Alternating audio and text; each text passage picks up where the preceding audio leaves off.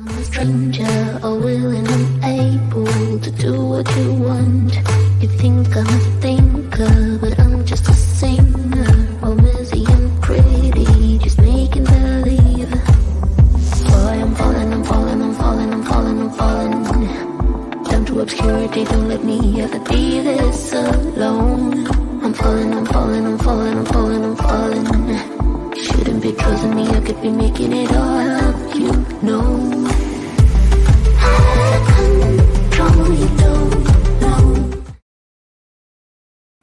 Hola amigos, ¿cómo están? Bienvenidos en estas conversaciones que agregan valor. Muchas gracias por estar aquí, eh, regresando ya de, de vacaciones, ¿vale? Y bueno, con el gusto de volver a eh, empezar con estas conversaciones.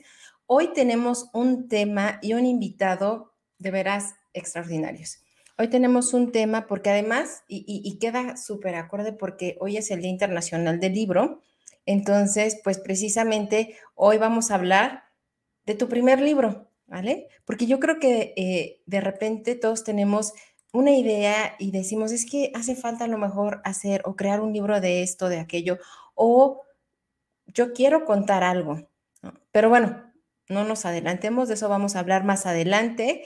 Quiero, eh, pues vaya, empezar a saludar a todos los que se han conectado. Amigo Elo, bienvenido. Jorge, bienvenido, muchísimas gracias por estar. Amiga Caro, desde Chile, muchísimas gracias por estar. Nuestro querido amigo y mentor de muchos de nosotros, Ariel, directo o indirecto, bienvenido. Este, Jorge Zavala, muchas gracias por estar con nosotros. Nuestro amigo Ángel Macías, que también ha estado en este espacio, muchísimas gracias por estar. Nuestra amiga Limari, también ya está aquí presente. Se está conectando también Luciana desde Buenos Aires, Argentina. Tenemos muchísima gente de Argentina, nos encanta. Bienvenidos. Nicolás, muchas gracias también por estar con nosotros. Y también está ya nuestro amigo en común, ¿vale? Que también, de hecho, me lo presentó nuestro invitado, nuestro amigo Gustavo, también un coach. Y bueno, sin más preámbulo, quiero darle la bienvenida a nuestro invitado. Él es una persona que yo contacté y que, bueno, yo, yo conozco en esta red y que me ha llamado muchísimo la atención sus comentarios. Es una persona que nunca te dice a lo mejor una declaración, sino siempre abre preguntas, siempre te contesta con una pregunta eh, y una pregunta poderosa. A mí me encanta.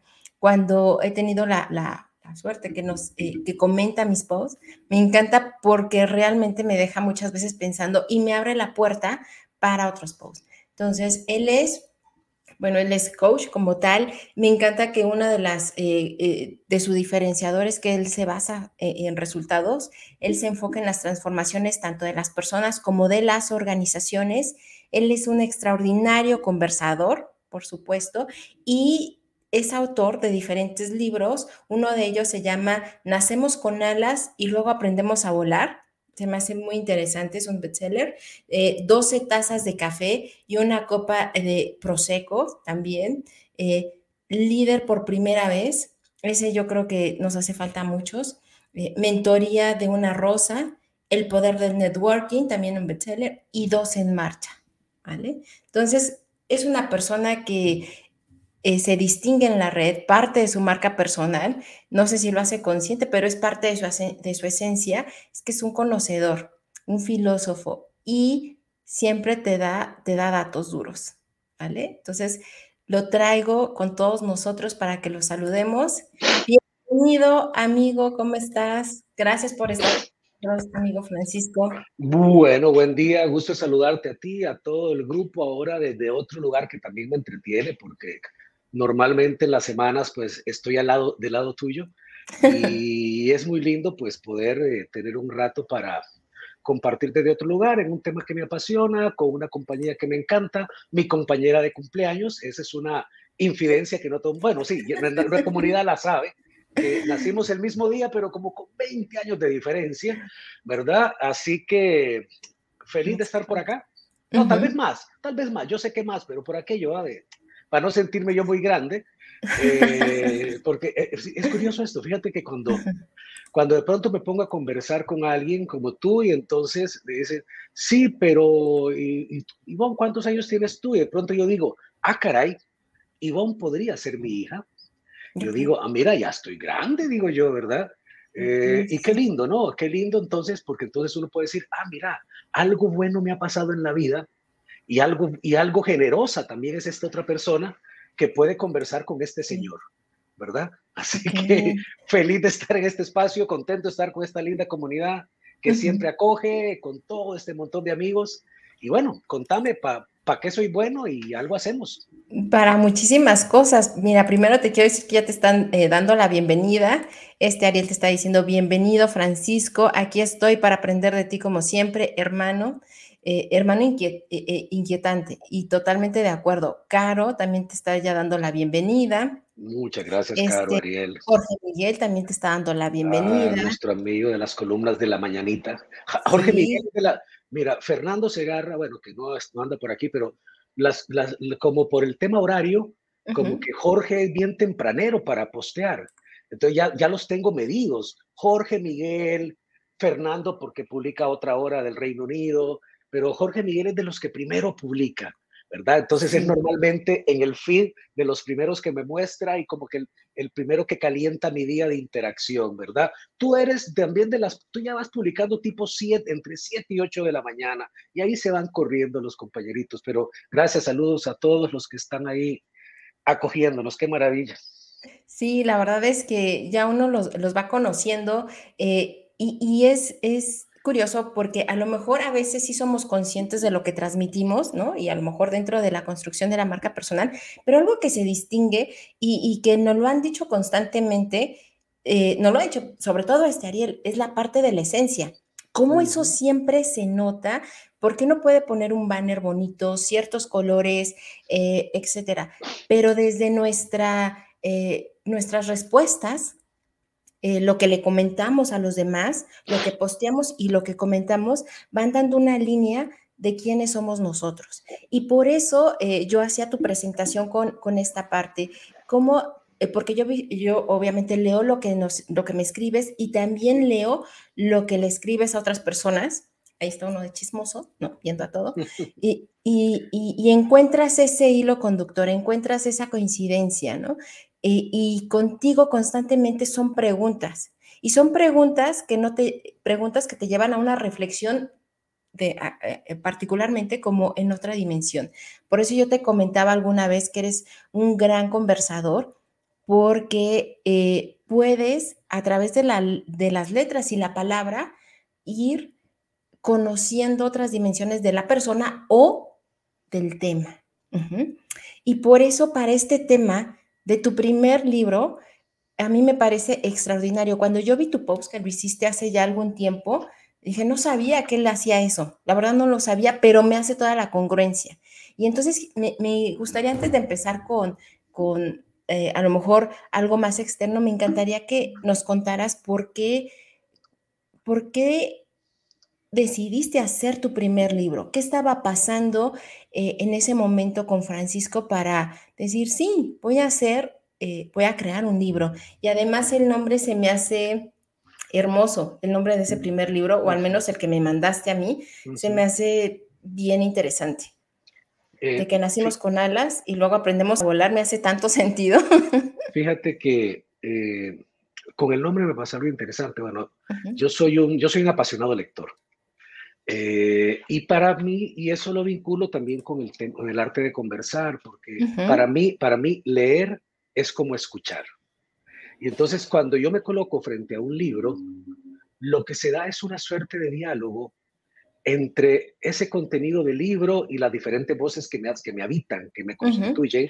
Y yo soy de los que me meto a tratar de entender eh, en, qué, en qué momento de su vida el autor escribió esta obra cuántos años tenía, a quién leía, qué estaba pasando en su país y en su mundo, porque el observador trae su mundo a la obra. Y entonces cuando yo converso con otro, me interesa en tratar de entender por qué carajos te está diciendo lo que dice. O sea, ¿por qué? Porque la persona es un legítimo otro y tiene derecho a decir lo que le da la gana. Otra cosa es lo que yo haga con lo que al otro le da la gana decir. Y, y entonces, pero para, para, como de todas maneras, yo voy a a interpretarlo a como yo puedo interpretarlo, pues me gusta hacer el laburo de tratar de, comprender el contexto desde el cual el otro cuenta su cuento. Entonces, ¿por qué te cuento esto? Porque en parte el, están vinculados escucha y lectura, pero por otro lado, por eh, el nombre del libro, una de las, yo soy un fanático de la mitología griega, de sus historias, pues parte del mundo occidental deviene de ahí, al menos un 50, 60%, porque también todos somos egipcios, todos somos judíos también. Entonces, a ver, hay algo, eh, uno de los de las historias que a mí me gustan, entre tantas, es la de eh, la del vuelo de este personaje de Ícaro que vuela hacia el cielo con las alas que le pega a su padre, que las alas se las hace de plumas de aves que llegaban al fortín donde estaban secuestrados, se las pega con cera y le dice el padre a Ícaro, Ícaro, a ver, mijo, perfecto, usted agarra estas alas y se escapa, mi hermano, pero eso sí, huevoncito, perdóname el inglés, ¿va? Pero eso sí, vea, cuidado y se acerca al sol. No se acerque demasiado al sol porque el pegamento de las alas se le va a despegar y se va a precipitar al abismo de la muerte. Eh, entonces resulta que eh, el nombre del libro para, para mí tenía que ver con el hecho de que Ícaro no tenía alas, parecía. Las alas de Ícaro no eran, no eran de él, eran prestadas. las alas se las había hecho su padre. Entonces de ahí me vino el asunto, es, pero la verdad, la verdad es cuántas veces nosotros nos precipitamos contra algo por no confiar, no por no tener alas, sino que por no confiar en nuestras alas. Entonces decía, a ver, es que de pronto nacemos con alas. El reto es distinguirlas, abrazarlas, asentirlas y luego dar el paso de aprender a usarlas para desplegarlas en la vida y hacer los vuelos que correspondan. Y un poco pensando en algo que habla permanentemente nuestro querido Ariel, el tema de ponerse en valor y dejar nuestra, dejar nuestra asignatura, ¿no? Pues bien, cada quien dejará su asignatura en su diferente cielo y el tema es que el tema es aprender a usarlas. Y luego este libro entonces resulta de que al, al, momento en que yo escribí ese libro, yo tenía, yo había escrito cerca de como 80, 120 notas en LinkedIn, todas las semanas escribía artículos. O sea, eh, antes de que viniera toda esta avalancha de los newsletters y todo eso, yo escribía todas las semanas un artículo de manera consistente. Y llegado un momento, yo decía, ah, caray, pero ya es momento de juntar las cosas y armar algo, ¿no? Por un lado. Pero por otro lado es, eh, hace tiempo lo tenía, pero por otro lado es, a ver, me empecé a preguntar, hay muchas cosas que yo quisiera decirle al mundo y se me juntó entonces con la idea de nacemos con alas y aprendemos a volar, a volar y ahora te lo junto. Por un lado tenía ciertos insumos, por otro lado, eh, por, por otro lado, bueno, había escrito esto, pero por otro lado estaba viviendo una situación de que muchos de mis clientes en el ámbito del coaching la mentoría y la terapia, que es también mucho de lo que hago, me enfrentaba recurrentemente con, una, con un estado de ánimo de resignación. Y mucho del trabajo que me topé, y estoy hablándote del 2016, 2017, entre el 2014 y el 2016, por esas cosas de la vida, el grueso de mis clientes estaban habitando un estado de ánimo de resignación, de desconexión con su poder personal y mucho del trabajo fue el de invitarles a conectar con sus propios recursos, distinguir su poder personal y trabajar en el ejercicio del despliegue de sus alas. Entonces, probablemente, no probablemente, el libro resulta de la existencia de un insumo y de una vivencia en cuerpo muy importante, de darme cuenta de la tristeza que da, porque a mí me daba mucha tristeza, cuando una persona deja de soñar, yo, a mí me parte el alma. Y para mí era muy fuerte darme cuenta cuánta gente llegaba a consulta y a sesión con una profunda desilusión. Y eso fue probablemente el principal gatillador, crear espacios para que la gente se diera cuenta que tenía las alas, que conectara con ellas y que las desplegara.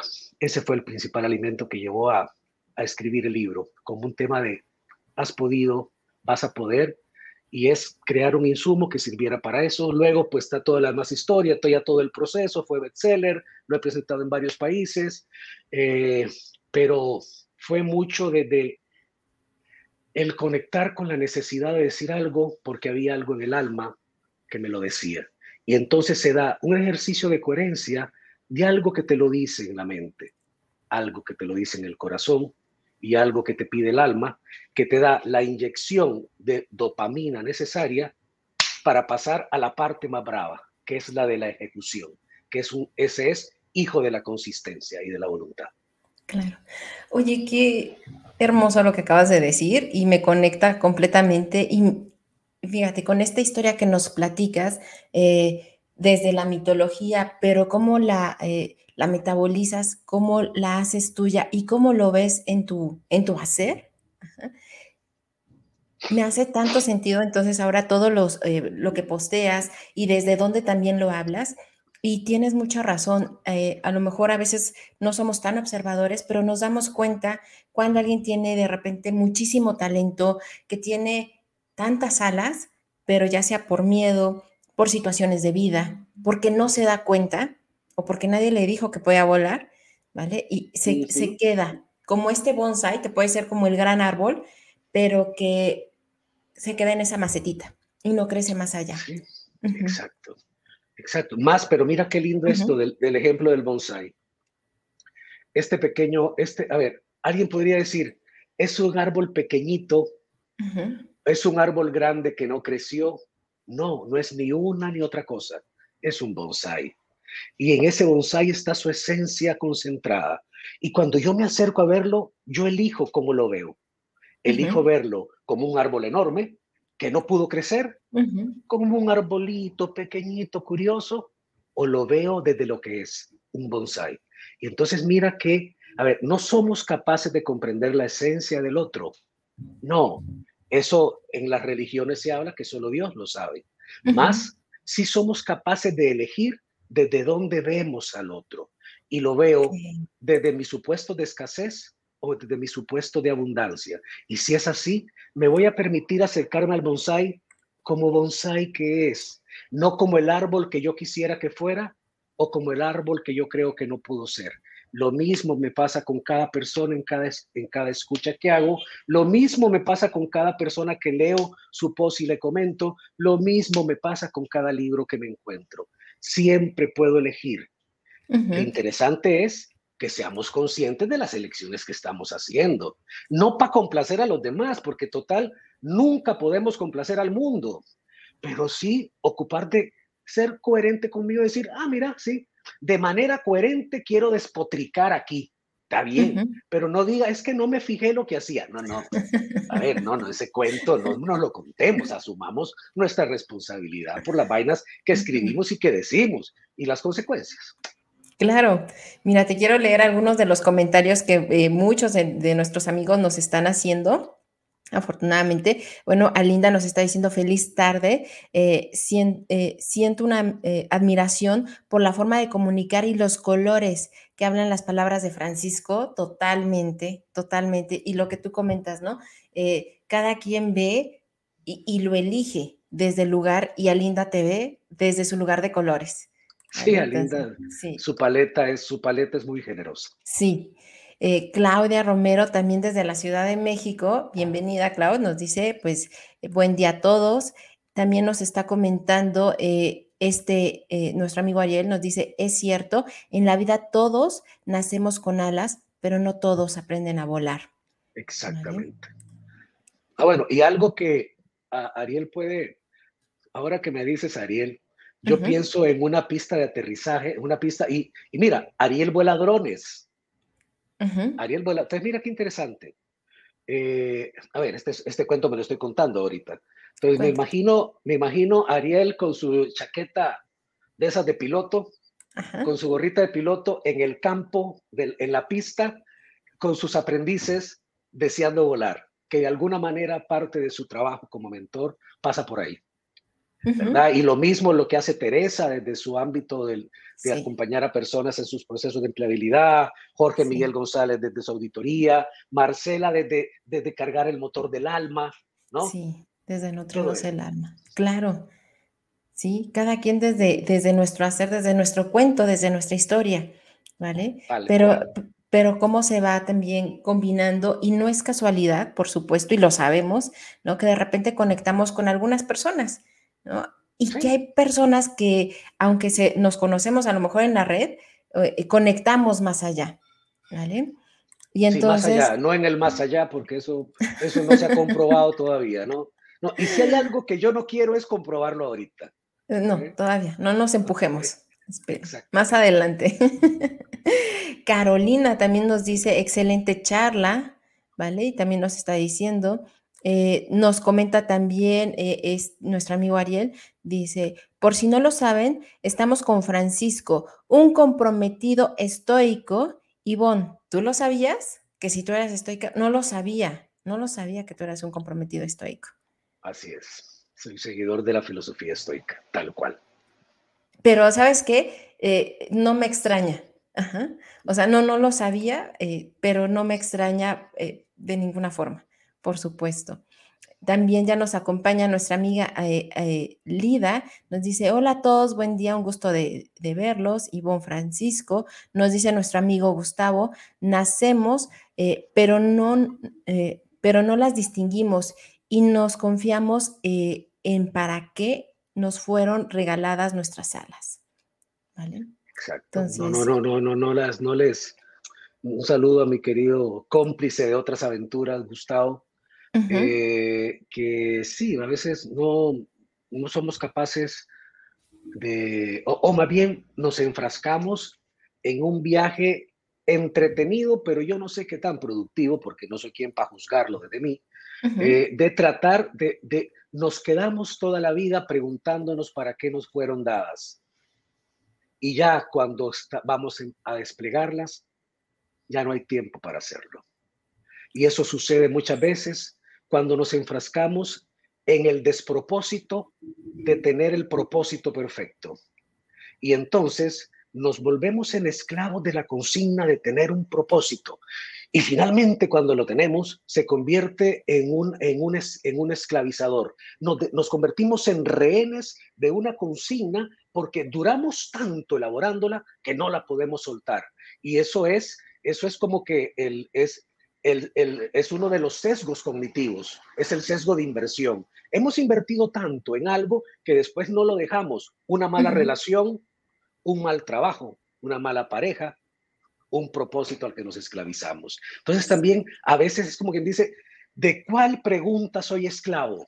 Dime de cuál pregunta eres esclavo y te diré la vida que estás viviendo.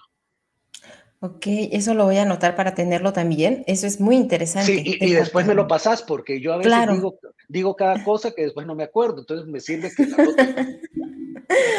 Buenísimo. Mira, nos comenta también esta Mónica Navarrete, que yo creo, así, en mi fantasía de que yo luego veo a las personas y a los perfiles aquí en LinkedIn, yo creo que Mónica Navarrete y tú tendrían una conversación extraordinariamente profunda y llena de diferentes matices. Eso es lo que yo creo. Sí, eh, Mónica, nuestra amiga chilena. Sí, ella nos dice, todos tenemos la posibilidad de tener alas. Nuestra libertad viene en definir cuándo abrirlas y atreverse. Solo, solo esperar eh, que el viento nos acompañe y volar.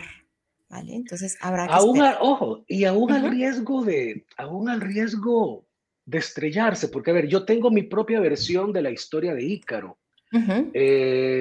a ver, los, los, los, grandes griegos se, se, revolcarán en sus tumbas, pero yo tengo mi propia versión de la historia y en mi propia versión de la historia yo mezclo al Minotauro, mezclo al, dios Dionisos, al hermano gemelo de Apolo, eh, mezclo a Dionisos con, con, con Ícaro y dentro de mí, la historia que yo me invento es que Ícaro cae al mar y Dionisos que su nombre viene de haber, de haber nacido dos veces y que había sido rescatado del océano por Poseidón, recuerda cuando fue rescatado y en un acto de profundo amor y rebeldía con el sol, que también es Zeus, antes de que Ícaro se precipite, en un acto de amor le rescata. No para reponerle las alas y que lo vuelva a intentar, sino que para darle la posibilidad de reconocer cuál fue su vuelo. Y muchas veces no somos capaces de detenernos y observar el vuelo que hemos hecho hasta el momento. Y ahí hay mucho de la, de la desilusión. Estamos tan ocupados en el siguiente paso que no nos detenemos a abrazar lo que ha venido siendo. Y pucha, ya hay tanto que reconocer y reconocerse. Así sea, reconocerse un ratitico este fin de semana, mirémonos al espejo y ver, me cueste a mí imaginar que en la semana no hayamos hecho, aunque sea una sola cosa, en un minuto, que digamos qué bonito me vi ahí, qué bueno fui, qué contento me sentí, qué carcajadas me vi, ¿verdad? Entonces, eh, tiene sentido hacerlo. Y bueno, y esa es mi, mi interpretación. Así que aunque me estrelle, es en el momento en que voy en precipitación, no solamente ir pensando qué me va a pasar, qué terrible fue, sino que también es posibilidad en algún momento de eso, cuando ya no puedo bajar más, también reconocer el trayecto recorrido y todo lo que he subido, porque a veces luego de un fracaso eh, le ponemos tanta atención, atención a lo que no funcionó, que desvalorizamos todo aquello que nos llevó al momento previo donde inició la caída, ¿verdad? Y entonces vivimos como en episodios. Y entonces en el mundo occidental, con pensamiento cartesiano, vamos dividiendo la vida en estamentos cuando esta vaina es un continuo. Y nuestro querido Jorge Miguel, que abraza mucho el pensamiento budista, lo tiene muy claro. No es un tema de rectos y ángulos, probablemente de circulares y de continuos. Pero bueno, ya eh, no hemos hablado nada del tema de los libros y todo, pero yo es que me entretengo y converso con vos y es chévere conversar con vos y con un grupo de gente tan, tan linda que está por acá. Eh, pero está bien, la verdad es que este espacio no es una clase, este espacio les, eh, y por eso se llama así, conversaciones. O sea, yo sí tomé la parte de etimológica de lo que es una conversación para crear este espacio. Entonces, es este acompañamiento, ¿vale? Y, vaya, todos los que nos han hecho el favor de acompañarnos en este espacio, precisamente nos entregan eh, muchísimo valor porque hablan desde su propósito, como ahorita tú lo tocaste, ¿vale? Desde qué significó para ti crear ese primer libro. Y creo que nos has dado un fondo bastante, bastante profundo y muy lleno de tu esencia, por supuesto. Y nos dice, y ahora sí a colación de lo, eh, del tema, nos dice este Jorge, ¿cómo lo hiciste? ¿Y qué pasos habría que seguir? ¿Vale? ¿Y cómo lo hice? ¿Y qué pasos hay que seguir? Esto es bien interesante. Eh, mira que cualquiera de nosotros y de toda la gente que tiene, que, que puede hacer algo, que puede hacer preguntas y utilizar un buscador, eh, puede, poner en un, puede poner en Google eh, cómo escribir un libro y te van a salir no miles, no decenas de miles, no cientos de miles, millones de respuestas a cómo hacerlo. Y, si luego tú lo, lo, reduces, vas a encontrar un patrón, hay una vaina transversal en ello, y al final un libro obedece la lógica de cualquier proyecto.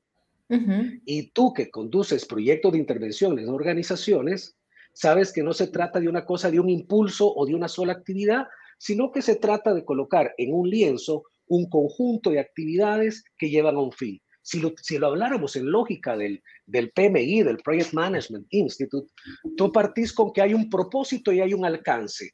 Y asociado con ese alcance, luego hay unos hitos, algunos milestones, a los cuales les asignas actividades y elaboras tu WBS, tu hoja de implementación. Esto lo digo porque hace muchos años yo mentoré personas que hacían proyectos y que preparaban para el PMI. Eh, a ver, entonces, ¿cuál, primero pasa como algo que insiste nuestro querido Ariel, que por ahí lo veo en su comentario, en la parte de, los para qué, ¿verdad? El propósito, lo primero que necesitamos entender es como que un conjunto de preguntas, las, las tres preguntas de Simon Sinek. O sea, ¿qué quiero? ¿Qué quiero? ¿Qué quiero contar?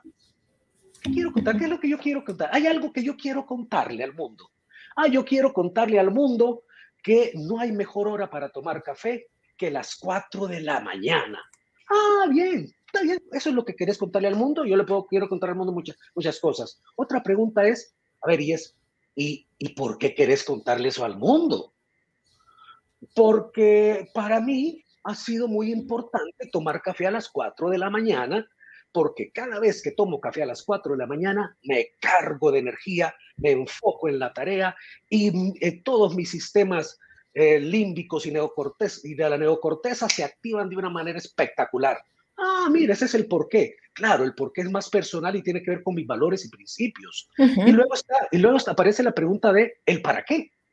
Entonces, ok, esto le querés contar, se lo querés contar por esto. Ahora, pero ¿para qué carajo se lo quieres contar? Y el para qué puede ser de muchas cosas.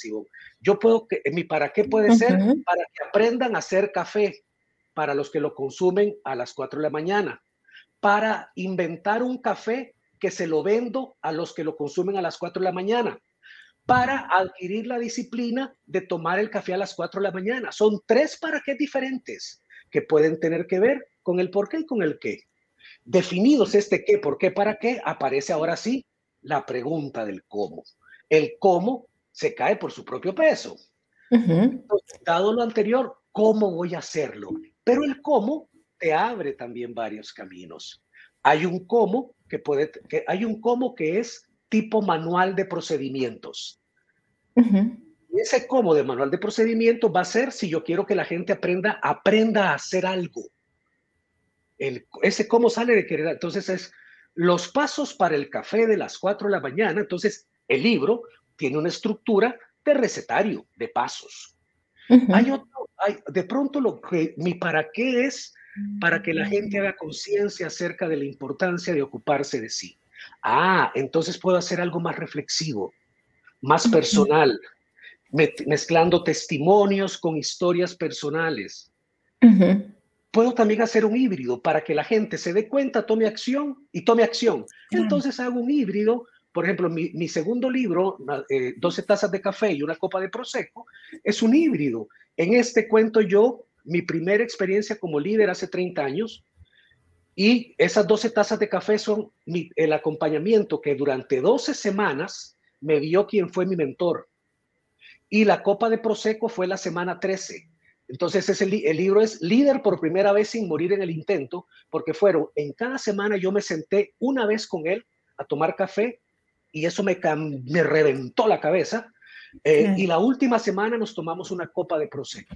Entonces es un libro que mezcla los diálogos vivenciales con la persona, pero también tiene algunas indicaciones de una herramienta para mapear relaciones, una herramienta para dar feedback, que, salían de qué? De mi interacción con este hombre y a la fecha, mucho de mi trabajo de acompañamiento tiene que ver con la huella que dejó en mí mi primer gran mentor. Entonces, a ver, ese es un, entonces yo puedo escoger el camino de un libro que es instruccional, pero también es inspirador. Pero ¿de qué dependió este camino? Del qué, del por qué, del para qué, sale bien el cómo. Y una vez que tengo, que digo, bueno, lo voy a escribir testimonial o no, ¿cuál es la parte que viene? Ahora viene el tema del alcance. O sea, ya tengo el propósito, ahora viene alcance. Y el alcance es como, el, es como de, desglosar el propósito. Entonces, ¿cuál es el, el, para qué? Para que la gente adquiera conciencia e implemente acciones para tomar café en la mañana, porque eso es bueno para la vida. ¿Cuál sería el alcance de eso? o los objetivos específicos. Bueno, eh, desarrollar en las personas la conciencia respecto a la importancia del cuidado personal. Otro alcance, distinguir las prácticas que conducen al despertar personal, incluyendo la toma de café. Tres, investigar e indagar técnicas de café que permiten que las personas se conecten consigo mismo. El cuarto alcance, distinguir un camino para ser el mejor despertador con café. Este alcance que te va a abrir después, te abre, te da lugar a pensar en, el, en los diferentes capítulos y o contenido del libro. Claro. Y ya te sale el esqueleto. Y una vez que tenés el esqueleto, ¿qué es lo que viene? El ejercicio maravilloso de escribirlo. Y en mis procesos de acompañamiento, cuando yo he escrito, yo pienso en un trabajo de cuatro o seis meses. Los primeros dos meses para la primera parte que te acabo de mencionar implica conversaciones a profundidad, reflexionar con uno, con su historia, porque todo esto también tiene que ver con tu propio propósito. O sea, hay un tema vinculado con el para qué que no dije y es, ok, para ese para qué ahora, ese para qué, ¿cómo se conecta con tu para qué? Es importante y eso pasa en los primeros dos meses. Los segundos dos meses es para escribir un libro en 60 días, escribiendo entre 500 y 1000 palabras todos los días de manera consistente y religiosa. Escriba sin parar, escriba como un idiota sin ponerse a ver la ortografía y caligrafía, simplemente escriba. Y luego los últimos dos meses, edición, lector cero, lectura de pares, lectura de amigos, que filólogo y ya salir al viaje de, de parir el, el material por la plataforma que querrás. Pero, pero es como, esa es como que la respuesta, en la respuesta un poquito no tan corta a la pregunta corta que hizo Jorge Miguel. Pero también parece que Ariel había hecho una pregunta, no sé si era por la misma dirección. Sí, sí, sí, sí, sí. Y ahorita la, ponemos porque eh, hay, de hecho hay varias ya preguntas. Es que el tema está súper interesante eh, y me encanta eh, cómo lo, lo, comentas. O sea, fuiste acompañado. Yo creo que eso es bien importante. Sí. Y, y dos, así también, que ahorita que te estaba escuchando, dije, cierto, es que en ese proceso hay que hacernos esas preguntas correctas y muchas veces desde una mirada externa. ¿Por qué? Porque evidentemente nosotros tenemos nuestra ceguera de subjetividad eh, y muchas veces solamente vemos eh, lo que tenemos como enfrente, ¿no? Entonces, tener un, acompañamiento de un experto, de un mentor, de una mentora y sobre todo que haya pasado por un proceso, vaya, que haya escrito libros, es bien, bien importante porque creo que puede darle todo el curso a, todo ese trabajo que es hacer un libro. Y por eso, y por eso nuestro invitado no vino solo. Nuestro invitado no vino así nada más de vengo y ya. Nuestro invitado, que es muy generoso, vino con una propuesta. Una propuesta de tener y bueno, de regalarnos a todos, ¿cuántas sesiones? Una sesión de mentoría, dos sesiones, era eh, a un par de personas, acompañarlas, acompañarlas con cuatro sesiones de trabajo, de las cuales probablemente dos serían a ambas personas a la vez y otras dos individuales, que les permita avanzar en la primera etapa. En esa primera etapa de, la ideación.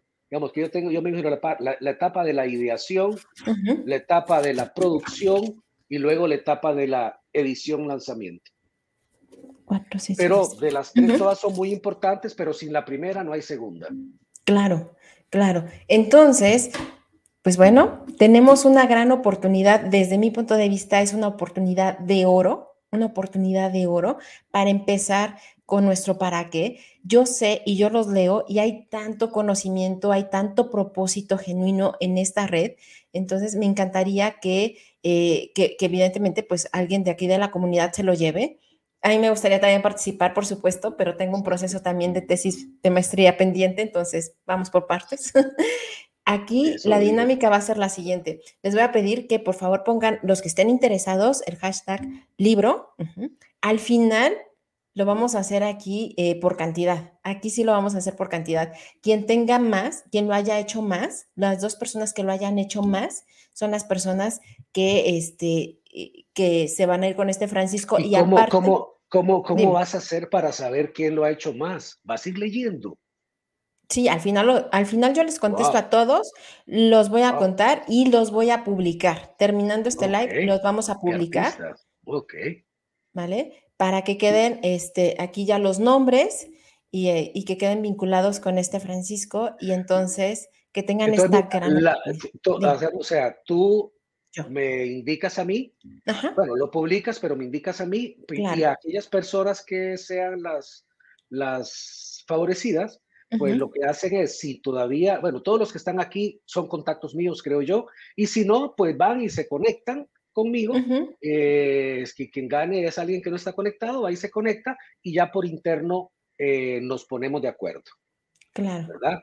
Claro, y aquí los vamos a publicar también en mi perfil para que quede ahí eh, su nombre y que, bueno, fueron ganadores y este hermoso regalo que nos está haciendo nuestro invitado del día de hoy, ¿vale? Y te lo agradezco muchísimo.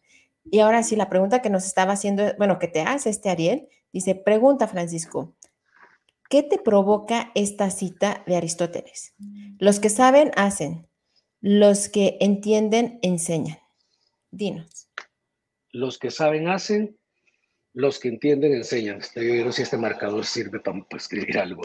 Los que, los que saben hacen, los que entienden enseñan. Eh, yo le agregaría eh, una tercera y Aristóteles me mandaría dardos celestiales eh, de las manos de Zeus. digamos, los que saben hacen, eh, los que no sé qué, con los que... Los que entienden enseñan. Los que entienden enseñan. Yo le agregaría, y los que juntan ambos son sabios. ejercen la sabiduría. Porque aquí pasa algo interesante y es que desde el, cuando yo digo enseñar, eh, a ver, enseño un profesor y enseño un stripper, ambos enseñan. Lo que sucede es que enseñan con diferentes fines y el, el enseñar tiene sentido si hay alguien a quien enseñarle. Por lo tanto, yo soy de aquellos que ponen el énfasis más en el aprender, por un lado, y en, el, y en la creación del espacio emocional que favorezca el diálogo, que puede ser un diálogo de aprendizaje, pongo más el énfasis ahí que el énfasis en enseñar. Porque el enseñar también parte de suponer que yo soy un maestro. Y la verdad es que yo no soy un maestro a menos que aparezca un discípulo que quiera, que quiera aprender algo de mí y que distingue que hay algo que yo le puedo enseñar y que tiene la emocionalidad del caso para que juntos construyamos el aprendizaje. Entonces, probablemente, ¿qué es lo que pasa? Pero también, ok, ese es, ese es el mirar que yo miro. Lo que sucede es que en la lógica de hace 2300 años, en el mundo helenístico, en el cual dividían el, mundo de las pasiones que era de la cabeza hacia abajo y el mundo de la virtud del, del cuello hacia abajo y el mundo de la virtud del cuello para arriba, que es lo que predominaba la relación de la, eh, de la sabiduría con el ejercicio más pleno del pensamiento racional, desconectado de todo lo que está debajo del pescuezo. Y eso, las vísceras, tienen que ver con lo emocional. Y por lo tanto es lógico que se privilegia el enseñar, porque se entiende el ejercicio de, la relación maestro-discípulo como una relación vertical. Así sea que Sócrates y que luego los cínicos probablemente lo que planteaban mucho era un mundo más horizontal. ¿verdad? Entonces esa es mi respuesta larga. No puedo decir que estoy de acuerdo, no, tengo que decir lo propio. No puedo evitarlo. Exacto, no esperaríamos otra cosa de ti, en serio, porque así son también todas tus diferentes este, respuestas. Normalmente quedan con una reflexión y con una invitación y con otra apertura, ¿no? Con otra visión. Y sabes, y, perdona que te atraviese el carro aquí, y me pasa a mí a veces que, a ver, y algo que, que yo creo que a veces queda, bueno, que no sé si queda claro, porque tampoco es que me pongo a ver, quiero asegurarme que quede claro, porque qué cansado, porque uno no puede ver, con, con más de 700 millones de usuarios en las redes, a ver, a mí no me leen esa cantidad de gente, ¿no? Pero, pero, pero ponerse a ver quién te, quién te entiende, como que no. Eh, pero lo que sí es, como, como insiste Ariel, ser empático, más también es, a ver, uno es el que es. Y probablemente el principal viaje es tratar de distinguir cómo está siendo, cómo está sonando y confiar, confiar muchas veces en que, a ver, en, en lo que uno traduce a través de su intención, porque, y porque muchas veces yo hablo en modo pregunta, y eso, y eso me lo dijo un, un cliente, es, mira Francisco, pero vos me preguntás, me mostrás cosas, me retás y me decís, pero no, no, no me entregás una declaración de, de cómo ves vos el mundo. Digo, no, es que en este espacio no es mi interés que suceda porque yo tengo mi particular manera de ver el mundo. Eh, y eso sí, cuando la digo, procuro plantearla, pero siempre entendiendo que nunca la digo con carácter de verdad. Si algo tengo yo bien claro es que hay N verdades, hay tantas verdades como observadores hay. Y hay que desarrollar el músculo de la escucha compasiva para con uno y para con el otro, para darle un lugar a la mirada del otro, a la verdad del otro, darle un lugar a la verdad de uno, pero eso acompañada de la irreverencia, de la duda, para dudar y cuestionar aquello mismo que nosotros pensamos y entrar en ese proceso permanente de mejora y depuración. Pero y, eso para mí es importante porque a veces yo leo algunas cosas en la red y cosas que uno mismo escribe y digo, perdóname la expresión, digo, jue puta, esto es como un carácter absoluto, pero luego digo, no, así suena en este momento de la historia de esta persona. En otro momento lo decía de otra manera. Somos productos en proceso. Y cuando leo eso, algo que me sacude, así que ¡pum! me dispara la cabeza, me, me invita a revisarme yo mi mundo interno y preguntarme, ¿por qué lo que escribió fulanito de tal me hace tanto ruido? ¿Verdad? Entonces, entonces no, a ver, no puedo evitar el ejercicio de la duda, del cuestionamiento, de la reflexión, pero entendiendo este como un paso previo al de la acción y la ejecución, porque como aparece en mi perfil, el, mucho de mi trabajo se basa en evidencia, se basa en KPI, se basa en resultados, porque mis clientes, ya sea en el ámbito de familias, de individuos, de equipos, de organizaciones, eh, se hacen acompañar por mí porque hay algo de lo que se quieren ocupar. Y eso es lo que se quieren ocupar, se ha de manifestar en el mundo.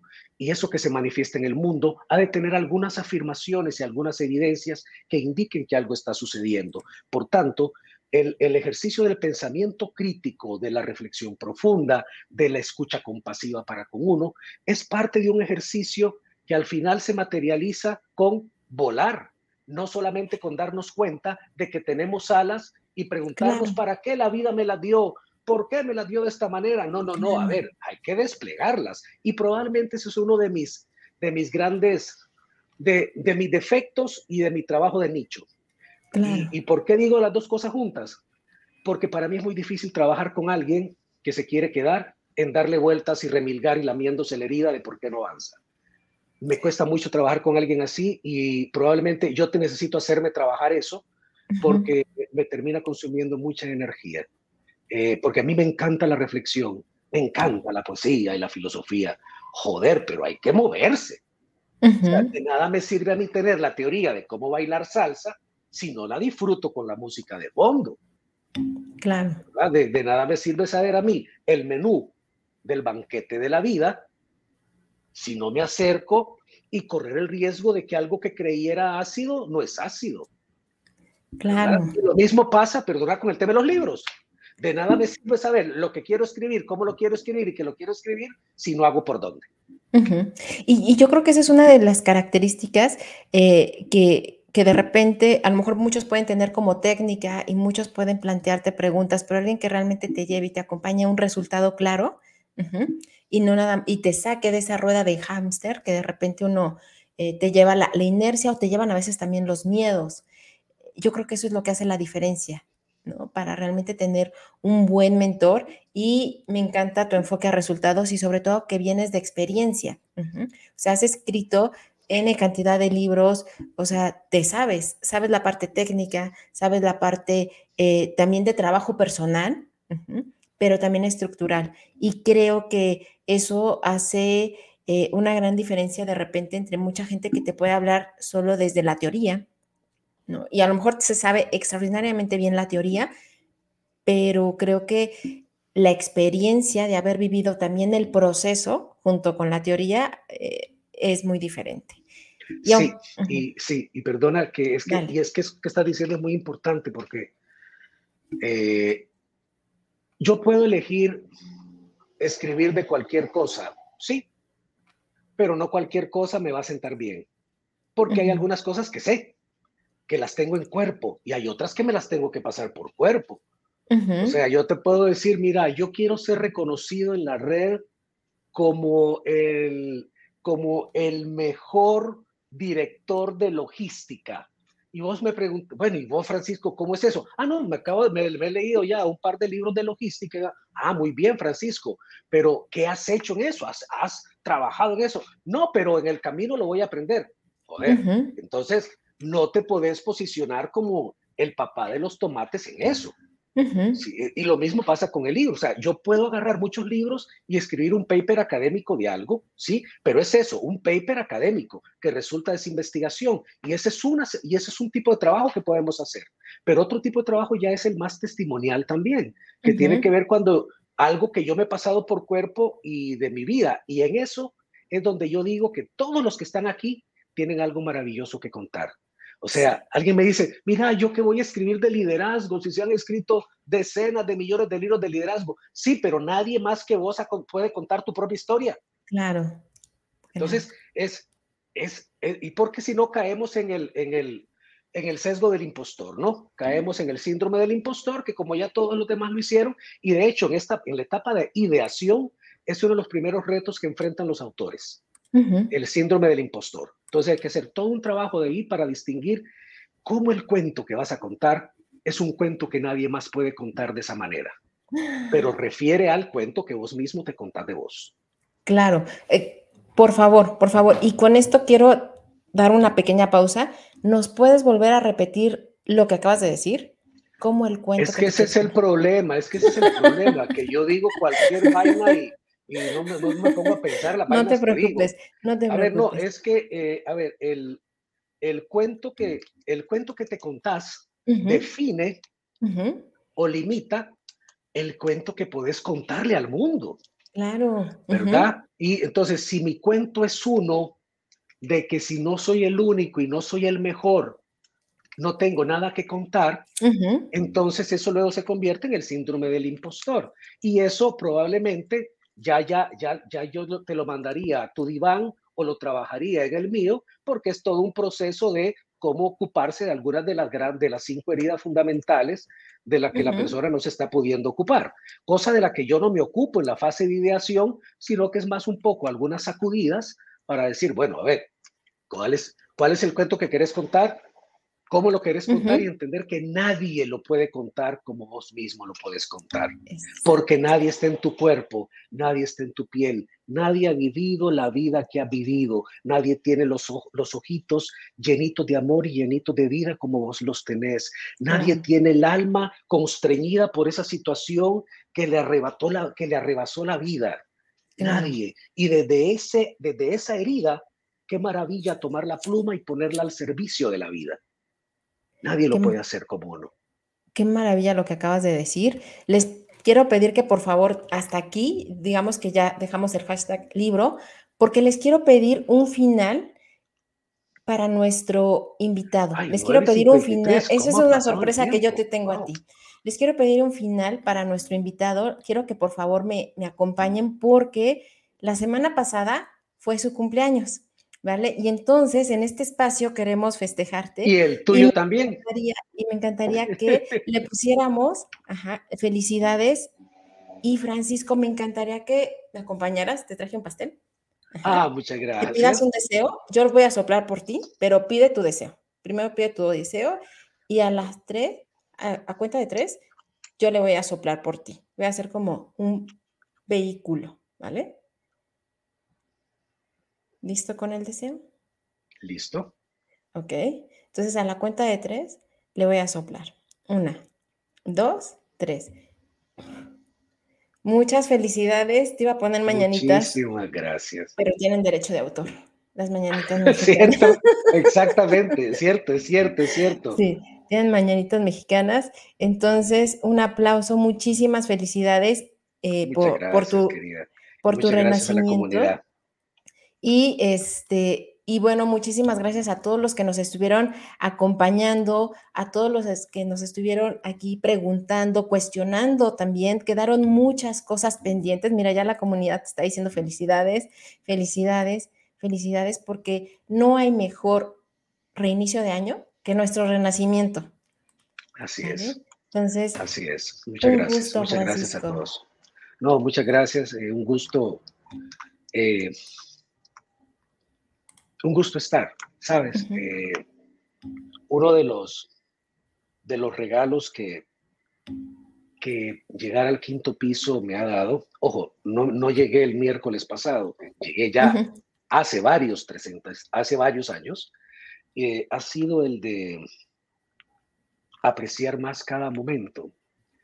Y no hay nada, eh, y, es muy lindo sentirse abrazado sentirse querido, sentirse cuidado, eh, sentirse contenido, sentirse acompañado. Y este grupo tan lindo de personas, bajo tu auspicio, en tu espacio, eh, me hace sentir así.